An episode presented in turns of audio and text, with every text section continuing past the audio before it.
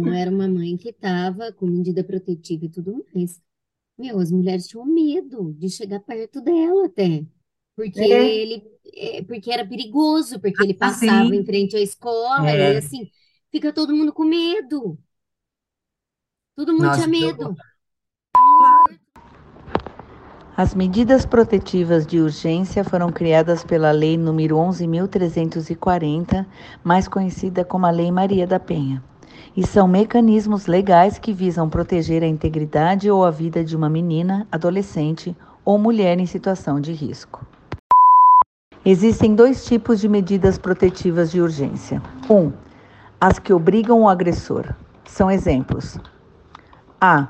Restrição do porte de armas. B. Proibição de se aproximar da mulher, dos filhos, parentes ou testemunhas. C. Afastamento do lar. D. Proibição de frequentar lugares pré-determinados. E. Proibição de manter contato. E F. Comparecimento e programas de recuperação ou reeducação. 2. As que protegem a mulher. São exemplos: A. Acompanhamento policial para que possa recolher suas coisas em casa. B. Encaminhamento dela e dos filhos para abrigos, garantindo a proteção deles. E C. Afastamento da casa, sem que ela perca seus direitos em relação aos bens do casal.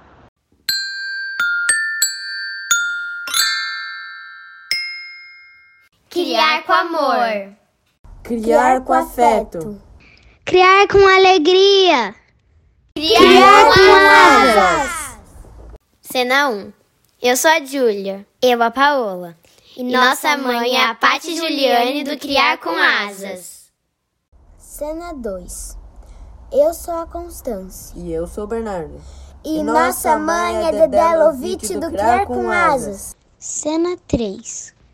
Oi, eu sou Valentina e eu sou filha da Rita do Criar com Asas. Episódio 54 Justiceiras.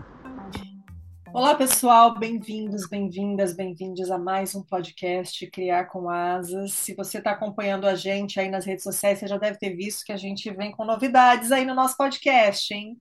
A gente tem essas nossas conversas quinzenais que vão continuar. Aliás, hoje a gente está com uma convidada, a gente fica tão feliz quando a gente tem convidada, mas a gente intercala essas conversas com o nosso Histórias pelo Mundo, que está na sua vigésima sétimo, vigésimo sétimo episódio, e a gente fica até o trigésimo, e aí a gente vai é, parar com essa série, pelo menos por enquanto, e vem uma nova por aí, então fique ligadinho na gente. Tudo bem, Dedé? Como é que você tá? Oi, Rita. Oi, Pati. Tudo Oi, bem? Pati. Quem já Oi, leu a, meninas. Quem já leu lá o- a descrição já sabe quem é nossa convidada, né? É verdade, a gente fica fazendo suspense aqui, mas tem a descrição, né? Então vamos receber a nossa convidada. Fala um oizinho aí para ela, Dedé. Oi, Andresa. Gente, oi, Tata, oi, Pati, oi, Rita. Ai, que lindo, Tata. você. É, Eu me dei conta de uma coisa aqui agora. Dedé, de nós três, você é a única que tem irmã. Sim. Eu não tinha me, me ligado disso, ou talvez tenha em algum outro momento. E Ah, hoje a gente está recebendo a Tata da Dedé Lovitch, a Andresa Veiga. Olha que coisa Sim, boa, tão ótimo. gostoso estar aqui em roda, né, de mulheres. Sim. E a Uhum. Andresa vem para contar coisas lindas para a gente aqui, compartilhar com a gente. Bem-vinda, Andresa, tudo bem? Ah, obrigada, Rita, tudo bem, tudo ótimo. Andresa, se apresenta um pouquinho para a gente. Quem é você? Quem é a Andresa? Como é que a Andresa se coloca no mundo? Bom, além de eu ser irmã da Dedé, né? Eu sou a Andresa, eu tenho 47 anos, sou formada em biologia, trabalhei pouco com isso, trabalhei bastante tempo um pouco na área, uma- trabalhando mais ou menos nesse ramo, mas não em pesquisa, mas trabalhei super pouco com pesquisa. E hum, hoje eu tenho um projeto de sustentabilidade, né, de reciclagem de resíduos sólidos, principalmente borracha de câmara de pneu. E por meio desse projeto, eu trabalhei bastante com muitas organizações é, de como voluntárias e até fazendo trabalhos assim de colaborações, né, junto com uma marca que eu tenho, que com essa reciclagem eu transformo as câmeras em acessórios, acessórios, mala, bolsa, mochila, cinto, tudo que diz respeito a acessórios. E durante todo esse tempo, que são, acho que já são 10 anos, desde 2013, eu tentei trabalhar só com, com mão de obra é, especializada, ou não, né? Mas normalmente sim, em comunidades, em regiões de vulnerabilidade, assim, em São Paulo. Então, por causa disso, eu tive contato com muitas pessoas, né, em movimentos diferentes, é, fazendo alguma inclusão social de alguma situação, de algum lugar na sociedade. E estou aí ainda fazendo isso. Em alguns momentos eu mudo um pouco de área, mas o foco principal é sempre esse: trabalhar e estar tá envolvida de algum jeito em algum projeto de inclusão. Então a gente vê aí que tem a sustentabilidade, né, de tirar o que seria descartado e transformar em alguma coisa. Legal que é uma coisa de moda que é do nosso feminino também, né? Bolsas, acessórios. Então, assim, que legal, né? Se a gente pode, né? Se a gente está num lugar de privilégio que a gente pode consumir, é legal a gente ter essa opção de consumir algo que não vai, né? Ser descartado ali no. que não tem lixo, né? O lixo é, a, é o planeta que a gente vive. Então, é. muito legal.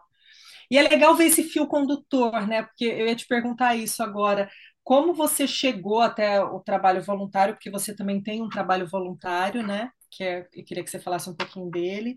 E, mas eu vejo que tem uma trajetória, é isso mesmo? É um fio que vai puxando? Então, começou com a sustentabilidade, foi para as comunidades, e aí você chega nesse projeto? Ah, sim, sem dúvida. Foi, foi por causa disso, sim, que eu cheguei nesse projeto, além da, de toda a história, né, que, que existe, assim, a minha história como mulher e várias mulheres ao meu redor também mas foi com certeza por meio disso, desse meu projeto, né? Dessa minha intenção de estar sempre vinculada ou perto de alguma de algum projeto projeto nesse nesse sentido. Então eu antes da pandemia eu estava com uma, uma, produção junto com uma, um movimento que chama movimento tem sentimento é um movimento da Carmen, é uma mulher que desenvolveu esse, esse projeto ali na região da Cracolândia para tentar profissionalizar transexuais em situação de vulnerabilidade. Eu conheci esse projeto por meio de uma outra pessoa que me apresentou. Eles ficam, eles ficavam ali, eles mudaram agora. É, eles ficavam ali na luz, é, num espaço dividido junto com o Teatro Container. E ela como aquela região ali tem muita concentração, né, de, de transexuais que se prostituem e também tem um fluxo ali da Cracolândia, ela achou boa aquela região para conseguir juntar um pouco dessas mulheres, né, que sentiam se sentiam completamente vulneráveis, né, nessa nesse ambiente. Então ela montou esse projeto de costura de ensinar essas transexuais a costurar. E e aí ela conseguiu algumas, alguns incentivos, tal, comprar umas máquinas de costura lá, e aí o projeto começou a ter um pouco de visibilidade. E foi aí, nessa, nessa, nessa minha interação com elas, tal, que eu conheci uma das pessoas, uma das voluntárias que trabalhavam nesse projeto Justiceiras, que é o que a gente vai falar aqui. Que é um projeto que independente, né, idealizado por uma advogada, trabalha na, na, exatamente só com isso, só com causas de mulheres na, em situação vulnerável e de, de que sofreram algum tipo de violência e que por algum motivo não foram procurar a delegacia da mulher, tiveram algum tipo algum um medo ou algum problema pessoal e que acho, ficou mais confortável, ou ficava mais confortável de, de procurar uma, algum movimento independente, pudesse ajudar ela de alguma forma, ou direcionar ela para algum lugar que pudesse ajudar. Então, hoje, a, esse projeto Justiceiras, ele tem mais de seis ou sete mil voluntárias. Eu fiquei super, super assim, impressionada. Porque quando eu fui me envolver nisso, elas me, me passaram um link de para eu participar de uma reunião de introdução do projeto, para eu entender e tal, e elas passam, fazem uma aula, né, super, super organizado, assim, uma aula com todas as voluntárias que têm ou tinham interesse de se envolver nesse projeto. Então, elas me passaram um link da reunião, tipo uma reunião de Zoom, tipo aqui, tipo essa nossa que a gente está fazendo. E na hora que eu entrei, assim, tinha muita gente. E daí, as, as líderes, né, as mulheres que montaram o projeto, que, estruturaram todo o projeto, explicam tudo, né, toda, toda a história, e nos ensinam como receber essa, quando a gente fosse atender alguém, né, alguma mulher que fosse, fosse procurar o projeto, como é que a gente deveria atender como é que, como é que a coisa andaria, né, como é que o caso de cada vítima andaria. Então, na hora que eu entrei na reunião, eu fiquei super impressionada porque era muita gente, e na hora que elas me falaram que elas começaram um pouco antes da pandemia, que eram 30 mulheres só fazendo esse projeto, e que agora, em 2023, estavam mais de 5 mil voluntárias atendendo e sem dar conta do que estava acontecendo, to todos os casos que chegavam e, tipo, elas estavam sempre precisando de mais pessoas se voluntariando. E eu fiquei muito, bastante impressionada, né? Eu falei, puxa, mas será que isso funciona mesmo?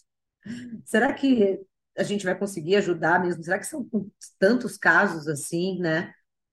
Por mais que a gente saiba, por mais que a gente ouve, né, por pessoas próximas, por mulheres próximas a nós e até a gente mesmo, né? Quantas coisas a gente já não viveu. É, será que é, é assim tão comum mesmo, né? E sim, infelizmente é. Então, o projeto é uma coisa assim, é, super estruturado. Você, vou, vou explicar um pouco agora, tá? Como é que funciona o projeto para de repente introduzir aí para quem não conhece e de repente sentir a vontade de procurar e é super fácil, tem uma plataforma, elas estão em toda, ela, o projeto é em todas as redes sociais, mas o principal é o Instagram.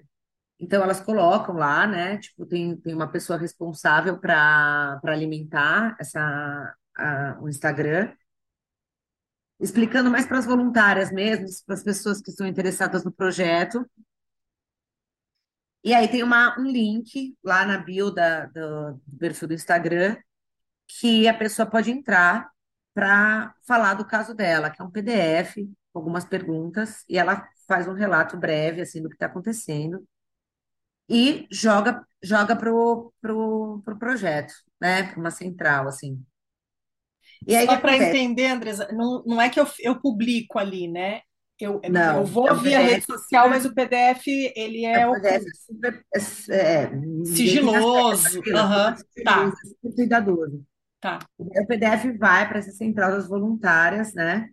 E daí tem a tem o a, elas, elas separam esses PDFs. Então, o que acontece? A gente tem um, um, um, um grupo no WhatsApp que é, que é composto de assim, quase todas, o máximo que dá de voluntárias, né? Então, são vários grupos para 5, 6 mil, né? E daí você tá lá. Daí chega segunda-feira, por exemplo, elas mandam uma, um aviso no grupo, né, de todas as voluntárias, para dizer para você conseguir entrar num outro grupo caso você esteja afim ou esteja disposta a atender naquela semana, de segunda a sexta-feira. Então, daí você clica e você entra em outro grupo, você é jogado em outro grupo. Nesse outro grupo, você só fica lá esperando. Daí as pessoas, porque na verdade são quatro pessoas que vão cuidar de cada caso, tá? Uma é a acolhedora, que é a pessoa que vai entrar, vai ser a primeira pessoa entrar em contato com a vítima né? Vai ler o PDF, vai entrar em contato com a vítima. E três, assistente social, uma advogada e uma psicóloga. Então, cada grupo, para cada PDF, para cada vítima, são, são essas quatro pessoas que compõem. Então, voltando um pouco, é, a gente é jogada para esse outro grupo, e daí uma dessas, uma dessas líderes remove a gente desse grupo e coloca num grupo só de uma vítima só. E a vítima tem um número. Nesse, gru nesse grupo que você vai ser colocado com essas quatro pessoas, tá dando para entender? Sim. Sim. Então, nesse grupo que você está colocado com quatro pessoas, que é a acolhedora, a psicóloga, a médica e a assistente social. A, é, a psicóloga, a médica, assistente social e a advogada. E daí, nesse grupo, ela escolhe cinco pessoas, coloca em outro grupo junto com a vítima, junto com o PDF da vítima. Daí, nós cinco lemos o PDF da vítima, a acolhedora entra em contato com a vítima, vê o que está acontecendo e volta para fazer o relato nesse grupo de cinco. Fala, olha, está é, tá acontecendo isso, isso e isso, a vítima está precisando de, uma, de aconselhamento, de monitoramento da advogada. A advogada pode entrar em contato? Sim é, ou a psicóloga, ou assistente social. Isso, elas têm é, pessoas para monitorar e para assessorar e para acolher no mundo inteiro. Tanto é que eu já atendi vítimas de vários lugares do mundo, assim, brasileiras que estão morando em outros lugares que estão sofrendo abuso e não tem o que fazer, não tem o que procurar, não tem. Em Portugal, assim, é uma coisa assustadora, assim, as, mulheres são tratadas, sabe? Eu posso até dar um relato daqui, Andres. Eu moro nos Estados Unidos e agora que o consulado aqui se organizou para dar esse atendimento, porque o que acontece é que quando a gente vem, né, em geral, e assim, de novo, né, eu vim numa situação de privilégio, mas em geral a mulher vem, ela vem acompanhando o marido e ela não tem uma rede aqui, tipo a família, para ela correr para casa da mãe, da irmã, da prima, da sobrinha, da amiga, entendeu? E é uma rede, então às vezes a gente recebe. Eu já estive em grupos que a gente tem, grupo de trocas aleatórias de coisas que se ajudam também, mas assim, olha, a gente está com uma situação de uma mãe e eu não sabia. Então, por exemplo, a gente poderia ter um núcleo que atendesse aqui também. É, então, mas tem. Tá. Tem, é só, é só uma questão de divulgação e de, de, de saber, né, que isso existe, que é possível entrar em contato e que daí a vítima é direcionada para alguma algum lugar onde ela está. Ah, Nas eu comunidades que eu estou aqui, eu já vou fazer esse trabalho de direcionar, de indicar. Vale e de... é, muito, é muito bem feito. Assim, eu, a semana passada, atendi uma vítima que estava em Orlando, numa situação super desagradável, assim. E aí ela precisava de um apoio psicológico, que a psicóloga propôs a fazer, uma, dar um apoio para ela, né, por online e um apoio de, de jurídico também, né, de, da advogada. a advogada direcionou ela em Orlando uma amiga dela lá em Orlando que super resolveu. Então, assim, e o caso só é fechado quando é resolvido, quando a vítima está encaminhada e está tudo certo e ela está em segurança e que as coisas vão se resolver. Daí a gente encerra o caso e daí a gente volta para o grupo grande para atender outras pessoas. Então, assim, são muitos casos, tá? É, eu tô assim bem assustada com, com os relatos e com o que eu tô vendo. Para mim está sendo assim um aprendizado absurdo. Tem me disparado vários gatilhos assim emocionais e até de eu, de eu perceber de coisas que eu passei que eu não tinha consciência, sabe, do que aquilo estava acontecendo comigo. E até de, de conversas com amigas ou com pessoas, de ouvir, de vi relatos tal, e, tipo, não ter o entendimento de como as coisas são, sabe? De como as coisas acontecem. Então, é uma, para mim, assim, está sendo muito importante, muito, muito valioso, assim. E nesse primeiro encontro que a gente, que eu fiz, né, que elas, ninguém pode ser voluntário, assim, ah, não quero ser voluntário, não, tem que passar por esse encontro para assistente social, passar que o que você pode falar para a vítima, porque você não pode, de repente, é, perceber que, ah, poxa, tem alguma coisa em comum comigo e querer trocar alguma informação, ou querer falar alguma coisa de você. Tipo, não pode, tipo, às vezes dá vontade, tipo, não, por favor, olha, calma, eu sei muito bem o que você está passando. Então, você é aconselhada, você, a assistente social te fala exatamente como você tem que agir, como é que você tem que acolher essa pessoa. Tem que tomar muito cuidado para não, não revitimizar né, a pessoa. Tipo, ah, não, mas por que você não fez isso? Ai, não, mas que absurdo, olha o que você está passando. Então, tipo, tem que ter todo um cuidado na hora de acolher É, então, tem um preparo para isso, né? Para você atender essas mulheres. Porque são mulheres que estão completamente vulneráveis e que vão, e muitas delas vão demorar muito para se recuperarem, né? Então precisa ter um cuidado muito sério assim para essa para esse primeiro atendimento, principalmente. Eu até tinha falado com a minha irmã, a gente conversou um pouco sobre isso um tempo Sim. atrás, que o trabalho das assistentes sociais é uma coisa assim muito importante. Aliás, sim, pelo que eu estou vendo, é, eu, já eu, por causa dos meus outros trabalhos voluntários e até desse meu envolvimento tal com, com bastante movimentos, né, de, de inclusão, é, o trabalho da assistente social é assim um trabalho essencial para esse tipo de coisa, sabe? Eu acho que é o mais importante, porque é uma formação muito, muito, muito, muito boa. muito boa, muito. Ah, aqui nas PLPs também, que eu também sou envolvida, nossa, assistentes sociais fazem um papel fundamental, fundamental nesse encaminhamento, nesse acolhimento, nesse direcionamento. para onde vai, como vai, e o Nossa, acompanhamento também de todo o processo. Fica tudo com as assistentes sociais. Então, é uma, uma função muito importante, muito. é um, é um entendimento muito esclarecido, assim, das coisas, sabe? É Sim, muito...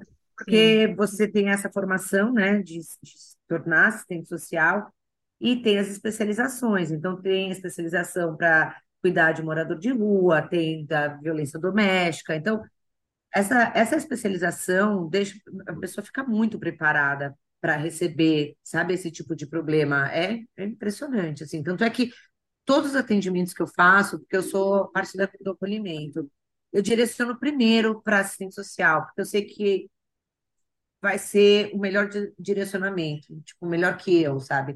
Porque às vezes eu acho que é uma, uma questão de psicólogo ou uma questão de advogado, e eu tenho certeza que assistente social tem um, uma- um, um outro um olhar, olhar, né? um olhar muito mais esclarecido para isso, sabe? Então, eu, eu pessoalmente direciono todos os meus casos que eu atendo para as assistentes sociais primeiro, É, acho que passa para por então você elas como uma peneira, né? É. Você pega a história, é, dá uma desenrolada lá com, com a vítima, a história, e depois passa para o grupo, né? E o É. Mesmo porque a grupo. gente está aprendendo, né? A gente está Hum, aprendendo ainda, né? Como uhum, lidar com tudo isso. Foi isso que você Nossa, falou, né, exatamente. Andresa? Dispara muita coisa, dá gatilho. E quando a gente lê sobre isso, é justamente essa, essa falta de consciência do que realmente é violência, do que não é, e de tudo que a gente sempre passou e que não é normal, muita coisa, e que a gente sempre normalizou, né? Então a gente uhum. não tem esse É, preparo, a gente está aprendendo ainda por isso que é tão isso, a se impressionante. defender, a defender a outra, a gente está num processo, né? E eu fiquei muito impressionada quando você falou do, do, do número das, das mulheres que participam, né? Eu falei, nossa, que organização! Vai direcionando para uma sala, depois para outra, depois para outra, até chegar nesse núcleo menor. E mesmo assim, você disse que elas têm muitos atendimentos. Então, é Sim. mais impressionante ainda, porque se existe todas essas mulheres é, que estão dispostas a auxiliar, tem tudo isso de vítima, quer dizer, né? Tem muito E eu mais acho que ela está criando uma coisa muito interessante, porque como é tudo feito em PDF, dentro de um programa, né, de, de, de organização, tipo, dessas fichas que a gente preenche, ela está formando um acervo, mas assim, gigantesco. Eu já preenchi uns 50, e eu comecei faz super pouco tempo. Porque na hora que encerra o caso, todas as pessoas que estão nesse grupo, né, as cinco profissionais que estão nesse grupo, a gente tem que dar o relato do que aconteceu com a vítima, e como que a gente encaminhou, e como que a gente, por que que a gente encerrou o caso, em que situação a vítima ficou, e se foi, se foi realmente, assim, é, uma- numa hora certa de encerrar o caso. Então, o arquivo que ela está fazendo com tudo isso. Eu fico imaginando, tipo, eu e mais 5 mil pessoas fazendo isso. Oh, que riqueza de dados, né? É uma coisa absurda, né? Quando eu fui fazer essa, esse primeiro encontro, a assistente social que dá todo o monitoramento tal para as mulheres que vão atender, e daí lá, nesse primeiro encontro, elas já dividem. Ah, quem vai ser do acolhimento? Então, daí vem um assistente social para explicar como é que faz o acolhimento. Ah, quem são as psicólogas? Ah, então vai outro assistente social para falar com as psicólogas como, como fazer essa aproximação com a vítima, esse primeiro contato. Para as advogadas e para as médicas também. Então, tem uma assistente social para cada, para cada grupo, né? Para cada núcleo. E a assistente social das acolhedoras, ela falou assim: olha, para mim foi uma especialização eu estar aqui. Ela estava fazia pouco tempo também, acho que fazia um ano. Para mim está sendo uma especialização absurda, assim, eu estar tá aqui, porque eu nunca imaginei que teria, que eu atenderia tantos casos, que eu conseguiria direcionar tantos casos, que conseguiria resolver, né, por, pelo menos por aquele momento, tantas situações graves e tristes, assim, sabe? De mulheres que não estavam vendo mais solução para a vida, né? Porque a, a, a violência, principalmente quando é física, a moral, tipo, é, é mais grave ainda, né? Mas a física, que a mulher realmente percebe que ela está tá sofrendo uma agressão, né? Porque a moral, a verbal, às vezes demora muito, né? Ainda mais em situações que as pessoas têm, são pouco informadas ou que tiveram pouco acesso à educação, né? Então demora mais ainda, elas são mais abusadas ainda e não sabem que estão sofrendo esse abuso e passam a vida inteira nessa situação. Então, quando tem agressão física, ela sabe, ela não tem como não saber que ela está sendo agredida, né? Então, ela a, a procura fica mais urgente, né, de, de ajuda. Como é agora, agora eu preciso sair dessa. Mas pelo ou preciso de ajuda, ou preciso de proteção, porque alguma coisa mais grave pode acontecer. Mas antes disso, ela já está sofrendo abuso muito antes, né? Porque a agressão física, às vezes, acho que na maior parte dos casos, ela vem muito depois de todo o abuso que a mulher está sofrendo, né? Antes. E essas mulheres que sofrem agressão física, né, que já estão devastadas, assim, que já estão numa situação, nem, elas nem sabem mais quem elas são, né, praticamente. E as que têm filhos pequenos, é, é incrível, muitos casos que eu, pelo menos, atendi, acredito que deve ser assim, é, as mulheres que têm filhos pequenos, eles não agridem só elas, eles agridem os filhos pequenos também. Então a família fica em pânico. E assim, agressões seríssimas, principalmente com filhos pequenos. Então, isso é um problema que causa social, assim, que a gente não, não, não imagina e que é velado. E que a gente, tipo, não sabe. Por mais precisa querer muito saber. Precisa ir muito a fundo, ir atrás das coisas para saber, porque senão a gente não sabe. É o que a Só Paty quando falou, tem, elas têm só quando medo. tem uma morte, né? E daí uma É, morte horrorosa, sai na mídia, aí todo mundo fica indignado, mas quantas e quantas crianças estão sofrendo, né? mas assim, Quantas? ma- a- daí sai a morte, sai na mídia, tá bom, é divulgado. Só que assim, daí as pessoas veem como, ah, isso é uma exceção, ah, isso, né? Não é uma coisa que acontece. Nossa, que absurdo que aconteceu isso. É uma- Não, não é uma exceção. Isso E que é o daí você pior. vê que ele está sendo violentado já há bastante tempo, essa criança. Aí que tá, todas essas histórias têm um histórico de violência que vem vindo já, não é assim, ah, matou, matou, mas como assim? E daí você puxa, é uma criança que está sofrendo violência, abuso e tudo mais lá atrás, né? Quer Sim. Dizer, se não chega criança, na mãe, morte, os irmãos, né? ninguém fala sobre isso, né? É igual, é igual quando a mulher vai, vai fazer, vai desesperada procurar alguma ajuda. Ela já está sofrendo um abuso já faz muito tempo. Tanto é que muitas delas, no primeiro contato, assim, elas não sabem nem por onde começar a explicar o que está acontecendo. É verdade. É isso, E muitas delas já exatamente. conseguiram sair.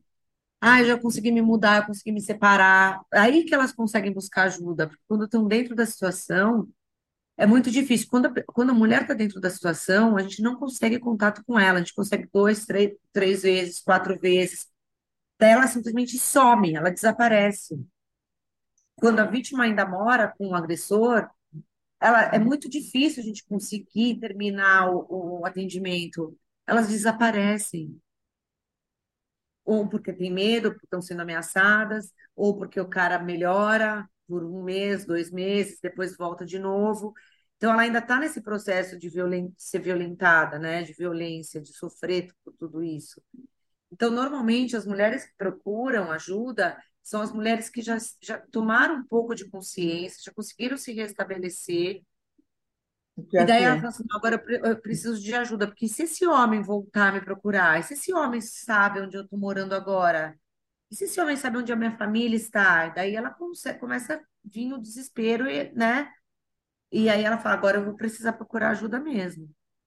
Mas sabe que eu, o que me veio agora, Andresa, que eu não te perguntei aquele dia, vou aproveitar e perguntar agora.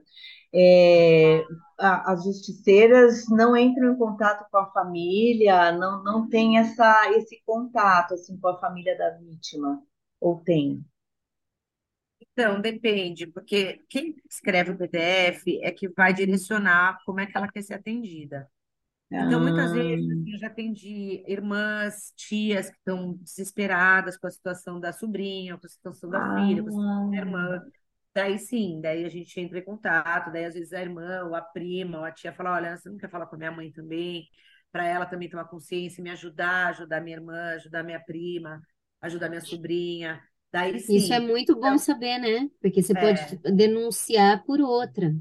É porque assim, você ah, tá você vai ligar para vivendo esse abuso e não tá, e ela não tá conseguindo enxergar ou sair daquilo, né? exato. E coloca toda a família em risco, né? Porque muitas vezes o, o agressor é super violento, né? Então a família inteira fica apavorada e com criança envolvida e ninguém consegue fazer nada, porque na verdade a vítima não deixa, porque hum. ela tem todo aquela, aquele movimento em volta dela de afeto, né? A relação que ela tem com ele, os momentos que ele, tipo, pede desculpa, pede pelo amor de Deus que não vai fazer nunca mais aquilo.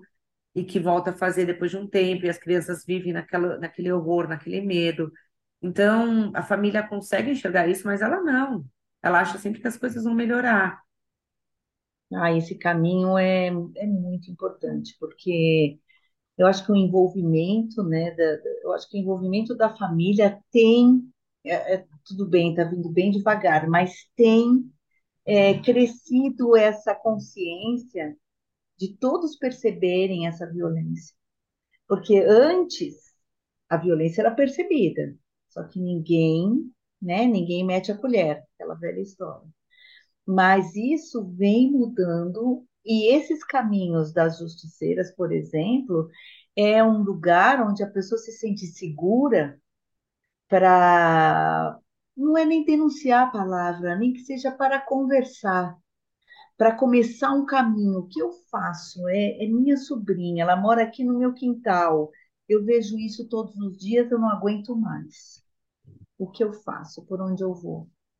Então, Eu acho é, que isso é a, é é a, a maior importância do projeto, porque você ter com quem conversar. Porque se você faz, ouve sua vizinha sofrendo um abuso, se liga para o 190, cria um, um- um movimento ao redor disso que as pessoas têm medo. Fala assim, poxa, eu vou chamar a polícia aqui, ele vai saber que fui eu que chamei a polícia, e meu filho de dois anos que estou aqui sozinha, sem meu marido, sem família, minha família que mora longe, eu sozinha, meu filho fica sozinho em alguns momentos, a polícia vai chegar aqui, eu não vou denunciar. Então, essa coisa de, tipo, a vizinha, a prima, a tia, a avó, ligar para o 190, eu acho que só em situações de muita emergência, tipo, o cara tá quase matando a mulher, e eu preciso da polícia aqui. Mas em situações assim que a- a- as, as pessoas ao redor enxergam que está acontecendo um abuso sério e que isso pode acarretar numa coisa mais grave, eu acho que tipo não resolve. E é engraçado que assim como, né, a- você trouxe a parte trouxe nessa coisa do, do gatilho, né, que todas, né, eu estava vendo uma entrevista daquela fundadora do Me Too, né, que é um movimento que ele se sustenta porque ele é isso, é assim, é, olha aqui, eu me identifico com você e vai criando uma rede. E aí também tem isso, né? Mas pelo fato de você ter essas questões que são gatilho, porque em alguma instância todas nós já passamos por algo, ou já vimos algo, e- ou talvez estejamos vendo algo que passa por aí. e e é uma rede que ela, às vezes, a pessoa está denunciando e está enxergando que ela também passa ou passou por aquilo e que a outra pessoa também, então ela vai, às vezes, pelo que é mais grave. Tem uma coisa que me chamou a atenção, Andresa, que eu acho tão importante, assim, que você falou ali atrás, que é um pouco sobre como essa rede se forma, que você falou que então, elas estão elas estão disponíveis, vocês estão disponíveis, né, como voluntárias, e aí eles perguntam quem está disponível naquela semana é um olhar tão bonito, porque não, é, não vai ser sempre que você vai poder estar disponível, né? É o olhar que a gente pede tanto como mulher, né? Para que o nosso dia a dia, porque é isso, porque somos mães, porque temos as nossas funções, porque quando a casa cair é a gente que vai ter que segurar, né, no sentido de ah, libera sua agenda aí. Eu achei, é, parece, parece pequeno e parece pouco, mas é porque quando, a semana que você estiver disponível, você está inteira. Porque não deve ser fácil lidar com uma situação dessa, né? Como você falou. Como é que você, Sim, você, é que assume uma responsabilidade, né? E como é que você tem distanciamento numa situação dessa? Como é que você ouve, lê, conversa com uma mulher dessa e não se envolve? Se a casa estiver caindo, se a tua casa estiver caindo, como é que você faz isso? Tem gente que tem que fazer, né? Infelizmente, tem situações que, né, às vezes, você está vivendo aquilo, mas eu acho que isso é tão importante. São pequenos detalhes que isso só pode nascer de uma mulher, um projeto desse, para ter esse cuidado, Claro, esse olhar. porque nós somos cíclicas também, Rita. E a gente tem energia, minha amiga. E tem hora que a gente pode dar, mas tem hora que a gente precisa receber. E isso é da mulher. E isso é É. respeito com a mulher, né? Por isso que você está dizendo que só pode ter vindo de mulheres. E eu acho que aí, essa quantidade de voluntárias também que se colocam para fazer esse trabalho, eu acho que é também por identificação, sabe? E, tipo, de se colocar para ajudar e até entender, né, a situação, a própria situação, a situação de quem está perto, né? E até para a gente conseguir criar as meninas que estão perto da, perto da gente, né? Diferente da gente, que a gente não foi informada de nada disso, a gente só simplesmente foi crescendo dentro de um sistema já certo, do, do jeito que era para ser, aceitando tudo, vendo nossas mães também aceitarem várias coisas completamente absurdas, a gente também aceitando. E, e eu acho que assim, né? É, me envolvendo com tudo isso e pensando bastante sobre tudo isso, tal, e agora meu trabalho de conclusão de curso dessa minha pós-graduação que eu estou fazendo, eu vou falar também sobre a importância das mulheres na manutenção da cultura popular no Brasil. É, olhando para tudo isso, eu acho que assim, é, não é só a gente que tem que ter essa consciência, porque os homens, por um lado, também acabaram sendo vítima desse sistema todo que foi colocado para eles. E é tipo, e eles são também, tipo, tá bom para eles, então, tipo, ninguém tá falando nada. Então eu tô aqui vivendo, fazendo minha família do jeito que é para ser, não é assim que é para ser um homem de bem? Então pronto, então é assim e pronto. Então acaba que eles também estão mal informados sobre tudo isso. Eles não sabem o que eles estão fazendo, muitos, né? Tô falando de casos de, de dia a dia, de convívio que a gente tem, né? Não de, de violência extrema, né? A Mas gente às tem muitos, muito, tem alguns documentários, né, Andresa? A gente pode até colocar aqui no final que mostra isso, né, desse trabalho que tem sido feito, que alguns, alguns homens que eram é, envolvidos, né, eram, eram é, que, que geravam a violência doméstica, eles não entendiam que aquilo era uma violência. E que aí, quando eles passam a entender, eles se transformam em. em é, é, eles, eles viram transformadores dentro da comunidade, porque eles falam assim: não, bater numa mulher porque a comida não estava pronta não é, não é normal. É, exato. Ele, porque para ele era normal, porque o avô fez, o pai fez, ele vai fazer, o filho vai fazer. E aí a gente precisa pensar nisso, não é uma disputa, né? Nós contra eles. Eu, E eles têm que ser envolvidos. O É, Eu sistema opressor para todo mundo. Uma coisa tão séria esses dias, né? Bem di- sobre isso que a gente está falando. Eu fui num lugar aqui do lado de casa que acabou de abrir, um restaurante, bar. E aí eu fui com o Pierre, meu namorado. Daí eu cheguei no banheiro, fui no banheiro, ele também foi. Daí, na hora que a gente saiu, a gente encontrou. Daí eu falei, ai, Pi, você não sabe que ótimo, dentro do banheiro, você viu? É, tá com a lei de agora que foi colocada que qualquer assédio é contra a lei, que todas as pessoas, os funcionários da casa têm que estar dispostos a, a ajudar, caso uma mulher peça ajuda, tal, papapá, papapá. Daí ele falou assim, não. Falei, Não, tá na porta do banheiro. Ele falou assim, não, na porta do banheiro dos homens não tem. Falei, como assim? Não, não tem, vem aqui É ver. problema deles, Eu falei, não, né? gente, Então, e a transformação, né? Então, mas Gente, como é que é eles. Quer dizer, a feita? gente vai lá depois que aconteceu reclamar. Mas eles não estão sabendo, entendeu? Que a gente também está sabendo que, tipo, não é para fazer isso. Como É, assim? eles não têm aquilo lá, olha, não é para fazer, né? Não, é só para a É, gente não, para a gente reclamar É para a depois. gente denunciar depois que já aconteceu, né? é, não é Não precisa chocante? prevenir. É, é Não, não é chocante. possível. é Mas sabe que é, isso fa- me faz lembrar também, Andresa, que há, há muito, há, há muito pouco tempo atrás a gente tinha esses movimentos muito velados, né? Então, que, que é importante até que algumas coisas sejam. Eu lembro que teve um, um símbolo que você fazia com a mão, né? Que você poderia o desenhar na Já mãozinha. X, tem. é o X Isso, é. Ainda tem, né? Mas assim, e que era assim, não se sabia se divulgava muito, porque era isso, né? É um código meio que secreto, faz um certo sentido, mas é, agora, quanto mais a gente vê esse movimento, quanto mais vem uma Andresa falar com a gente, quanto mais vem a gente te- teve outro podcast da, da própria vítima, né, con- conversando com a gente, contando desse processo todo, é, da importância disso, né? Porque, primeiro, a gente reconhece, a gente nomeia tudo isso. Né? E a gente joga para um mundo que não é só o mundo daquela das pessoas que são as vítimas, porque no fundo, como sociedade, todas somos vítimas, né?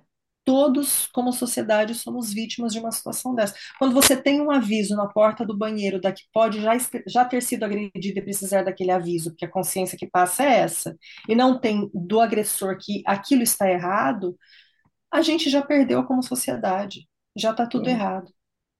Nós somos vítimas e também somos responsáveis, né? Então, eu Sim. acho que é, é, essa ideia é muito importante. A nossa responsabilidade dentro de tudo que acontece aqui. Não é porque aconteceu na esquina, não está aqui na minha casa, que eu não sou, não sou responsável por isso. Né? A rua é de todos nós. A rua pertence a toda a comunidade. Então, eu acho que esse senso de responsabilidade é, é essa falta do papelzinho lá no banheiro masculino. Né? Então, por isso que é bom o banheiro unissex, né? Ai, gente, brincadeira, eu não, eu não resisti. Ué, mas na minha casa sempre foi unissex. Na sua casa é separado? É, na minha também. Sempre E foi, da olha- família inteira, a família de E bem olha, sempre foi joga a responsabilidade de novo na mulher, né? Joga de novo, joga de novo, joga de novo. Sempre, É banheiro sempre. feminino e é sempre. E aí, Andresa, você é mãe de meninos, né? E Sim. essas referências masculinas, né, Andresa? E esse lugar dessa transformação deles por eles. Não, a gente tá correndo de novo, sempre em volta disso. É. Porque é isso, Eu acho né? que A assim, gente nó- esse tá- movimento todo é muito inicial ainda, sabe? Eu sinto de consciência, assim, que a gente tem umas com as outras, Sim, é, de dar suporte mesmo umas para as outras, porque é uma sociedade que foi muito com, intencional, né? De fazer com que a gente seja rivais. Então, assim, ah, você está acontecendo isso, o marido está fazendo isso para você, ah, então alguma coisa você fez. Ah, então, ah, você apanhou do seu marido, ah, então ninguém ah, não, quer mais contato, porque é, como é que uma mulher apanha de um marido? O que ela fez de tão grave para ela apanhar de uma pessoa, para apanhar do marido, ou para ela sofrer algum tipo de abuso?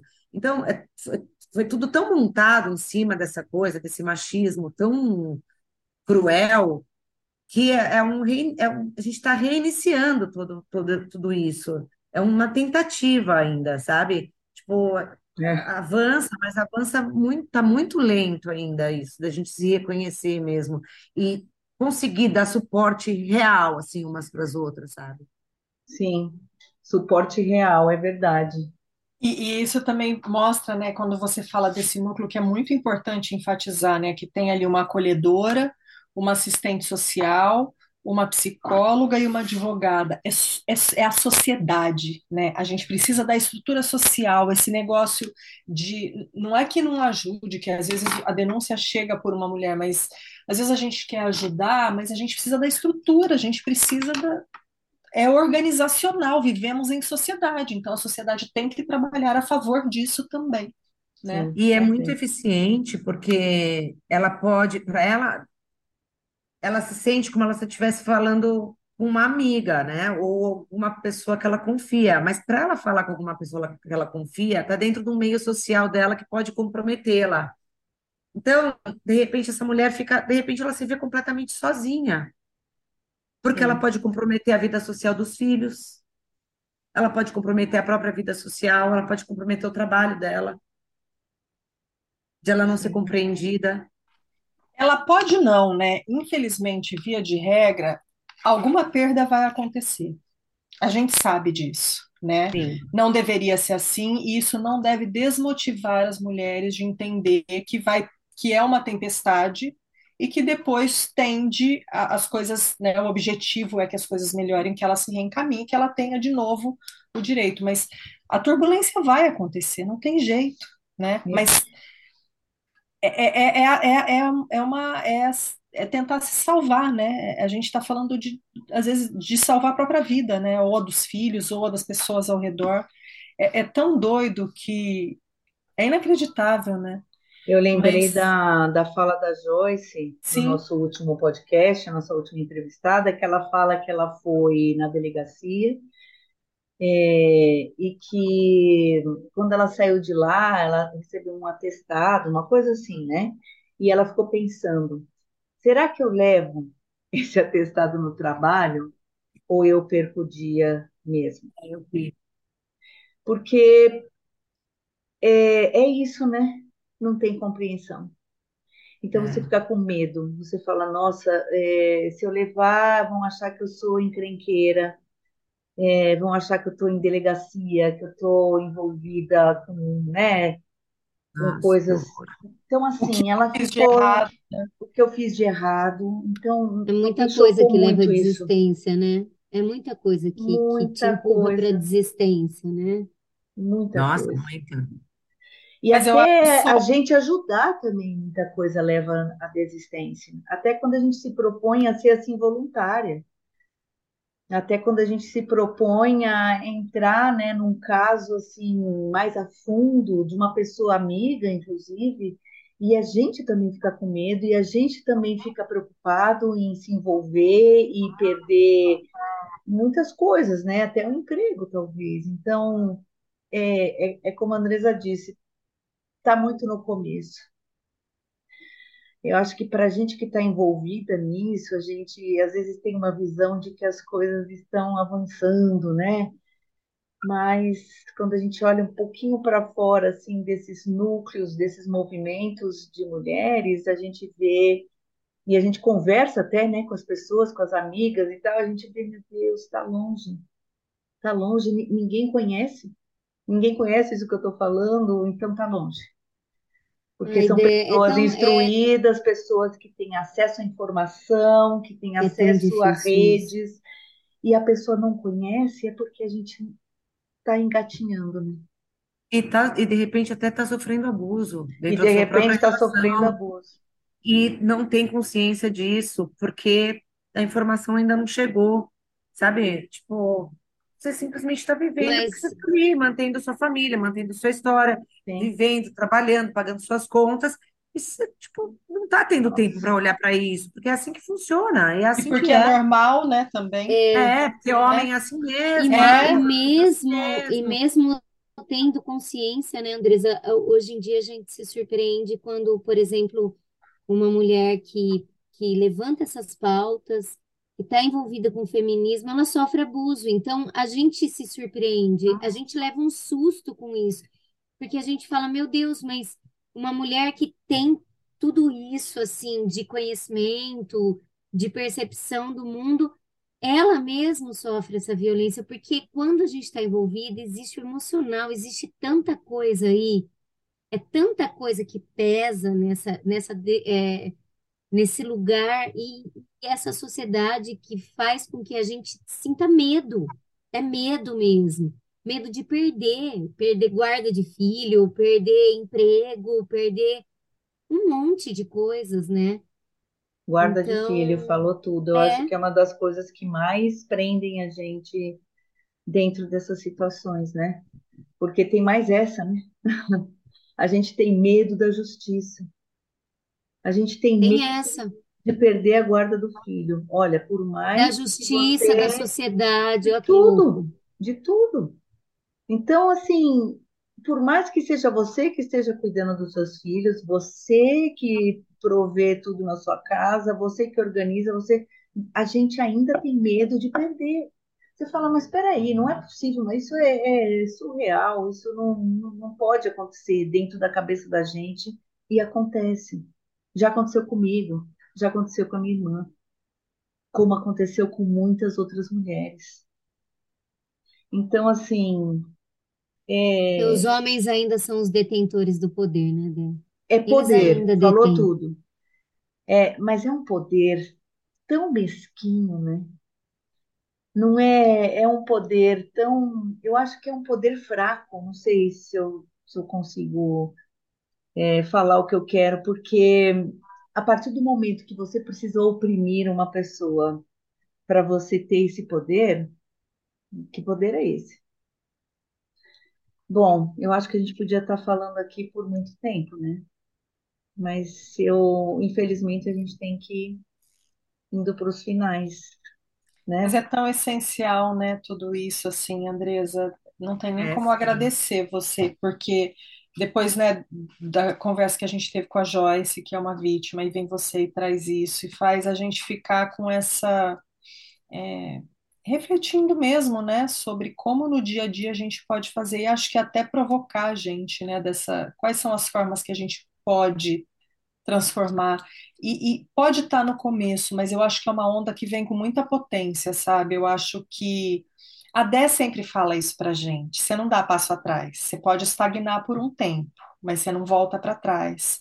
E eu acho que é isso, assim, a gente tem visto tantos movimentos, tanta coisa doida acontecendo, mas eu acho que é uma onda que ela ela tá ali, ela tá forte, ela tá potente. Então, assim, muito obrigada por compartilhar, porque é o que a Dé falou, a gente, a gente tomou conhecimento por você, né, que a Dé trouxe para a gente de que isso existia, e acho que agora a gente aqui, um- uma das missões que a gente tem é de fazer com que essa conversa chegue ao máximo de, de, de pessoas, não vou nem falar de mulheres, de pessoas na nossa sociedade, que eu acho que tem que ser inclusão, para que a gente é, vá, vá tornando essa onda mais potente ainda, mas ela vem com potência. Então, Sim. obrigada. Obrigada a vocês. Adorei. Obrigada pelo trabalho, você e todas essas mulheres que estão aí como voluntárias. Sim. E a gente tem aqui um encerramento que a gente faz que é com dicas, Andresa. Você tem uma Ah, dica para pera dar lá, para pera gente? lá, pera lá, Ah, pera lá. vai. O que que você vai ler, Paty? Não, eu não vou ler, não vou. Mas eu também quero agradecer antes Ah, tá, lógico. Oh, como assim? Primeiro eu quero dizer da beleza que é ter uma de nós aqui, né? Porque você é a irmã de uma de nós, faz Uhum. parte do nosso núcleo Sim. e foi convidada num mês especial que a gente está fazendo sobre mulheres, Ah, que foi um desejo nosso ter mulheres, mulheres que falam de mulheres, que trabalham com mulheres, tentando fortalecer esse lugar também, tentando ampliar essas vozes, como a Rita disse, né, para que chegue cada vez mais. Então, eu também quero agradecer, também quero dizer da beleza que é ter a irmã de uma de nós aqui, que por extensão é nossa também, que esses trabalhos estão sendo feitos também dentro desses núcleos, como a Rita sempre fala, desses privilégios nossos, então a gente romper essas nossas bolhas para que a gente possa também se dar as mãos, porque Sim. realmente é, é uma construção social muito sedimentada, esse lugar da competição, de que uma deseja o que é da outra, e na verdade não. A amizade entre mulheres é a coisa mais verdadeira e bonita que existe. De verdade, assim, é, é, quem vivencia, e acho que hoje somos pontes. Eu sinto que somos pontes de gerações, da geração das nossas mães, que estavam muito longe disso, para as nossas filhas, que a gente acredita que possam estar é, a alguns passos à nossa frente, a gente acredita Ah, sim. piamente, luta por isso, então somos pontes. Acho muito bonito isso também, e dá, e dá uma força para a gente, né? Então, quero te agradecer e fala da sua marca, porque você não falou o nome, mas fale, tá? É isso, Tá. meninas, vamos lá. Tata, vai falar? Bom, é, eu também quero agradecer por ter aceitado o convite, de compartilhar comigo essa história, de trazer essa tua experiência. Eu acho que a gente, quando você falou que a gente entra nessas, nesses movimentos, porque a gente também se identifica. E a gente também quer acreditar que não acontece só com a gente, que isso acontece, infelizmente, com muitas mulheres, de, de lugares diferentes, de classes diferentes, de, de tudo diferente, só que os fatos continuam os mesmos. E como é difícil a gente compartilhar as nossas histórias, como é difícil a gente compartilhar o que acontece com a gente, porque às vezes a gente acredita que ninguém consegue resolver nosso problema. Não é que alguém vai resolver nosso problema, mas quando a gente compartilha, é, a gente abre caminhos e a gente abre para ideias de resolução e de coragem, porque também requer muita coragem a gente entrar num movimento desse, onde a gente, a, no momento que a gente está ali para ajudar, a gente sabe que também precisa de ajuda e que também estamos vulneráveis ali, porque não é fácil aguentar um gatilho, não é fácil. E a gente só tem gatilho em coisas mal resolvidas. Então, eu acho que pode ser o momento de resolver também, né? Dentro da gente. Não com uma pessoa, mas dentro da gente. Então é isso. Quero te agradecer, falar que eu te amo muito. Hum. E, e que foi muito bom, gostei muito, né, Bom, gente? eu também adorei, Demais. também te amo. E muito obrigada, Pati e Rita, por esse convite. Eu adorei poder compartilhar isso com vocês. Também acho muito importante a gente falar disso e falar e falar e falar e falar sem parar de falar, é, principalmente entre nós, porque eu acho que o movimento começa com a gente, né? Com a nossa intenção. Mas precisa sair também de só ficar entre nós, né? Sim, Todo mundo precisa ter interesse em participar disso, né? sim, Nossos filhos, filhos homens, nossas filhas, é, nossos amigos, né? Nossas amigas. Eu acho que é importante todo mundo estar participando disso, ter interesse que isso realmente entre na casa, na vida, no ambiente social de todo mundo. Esse assunto precisa ser tratado, sim, com respeito e com muita atenção, porque é uma coisa ainda muito presente na vida, acho que de quase toda a família. acho que de toda. Eu acho, eu me arrisco a dizer de todas as famílias. E eu acho que a, a Então, minha, a minha dica vai aí, no diálogo, no diálogo e no acolhimento, nessa escuta, eh, dessa mulher que esteja passando por alguma, algum tipo de violência, do mais sutil ao mais caótico. Eu acho que a gente tem que abrir essa escuta.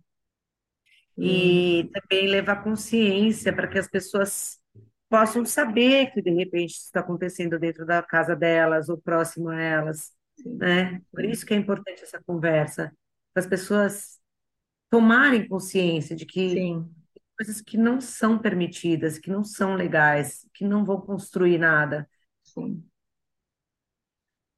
né? Que são só passadas porque já são assim mesmo.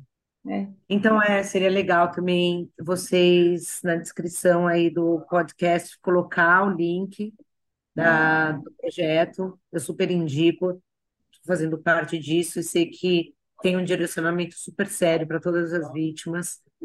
sim, Então, a é legal colocar. colocar, porque eu acho que deixa muito à vontade a mulher de entrar lá fazer um PDF sozinha, no momento que ela está se sentindo segura, sem precisar chegar na delegacia, sem precisar se expor, né? Ou Sim, chegar lá, um escrivão homem que não vai levar ela a sério, um delegado que está lá e que já está de saco cheio de tanto caso que chega lá de mulher, não sei o quê, e que daí elas voltam para o cara e voltam para lá, e o cara não quer mais entender. Então, eu acho que é um jeito de se fazer que pode resolver muito, sim, resolver muitos, muitos casos. Então, é legal colocar o link aí A gente vai colocar sim. para deixar as pessoas à vontade, de repente indicarem também para quem, né, Sim, sim. para quem quiser. Mas então é isso. Super obrigada, gente. Adorei estar aqui. É muito importante, de novo, a gente fala sobre isso. E vamos continuar falando, né? Sim, Aqui vamos, em sem parar. Obrigada, obrigada, Obrigada, meninas. gente. Beijo. Beijo. Beijo. próximo encontro. Adorei. Até o próximo. Tchau, gente. Até o Tchau. próximo.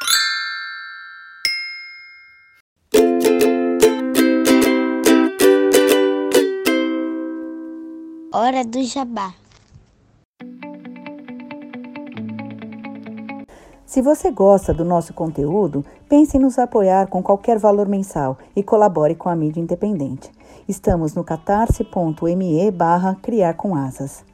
Visite também nosso blog, criarcomasas.com. Também estamos no YouTube, Twitter, Instagram e Facebook. Segue a gente lá.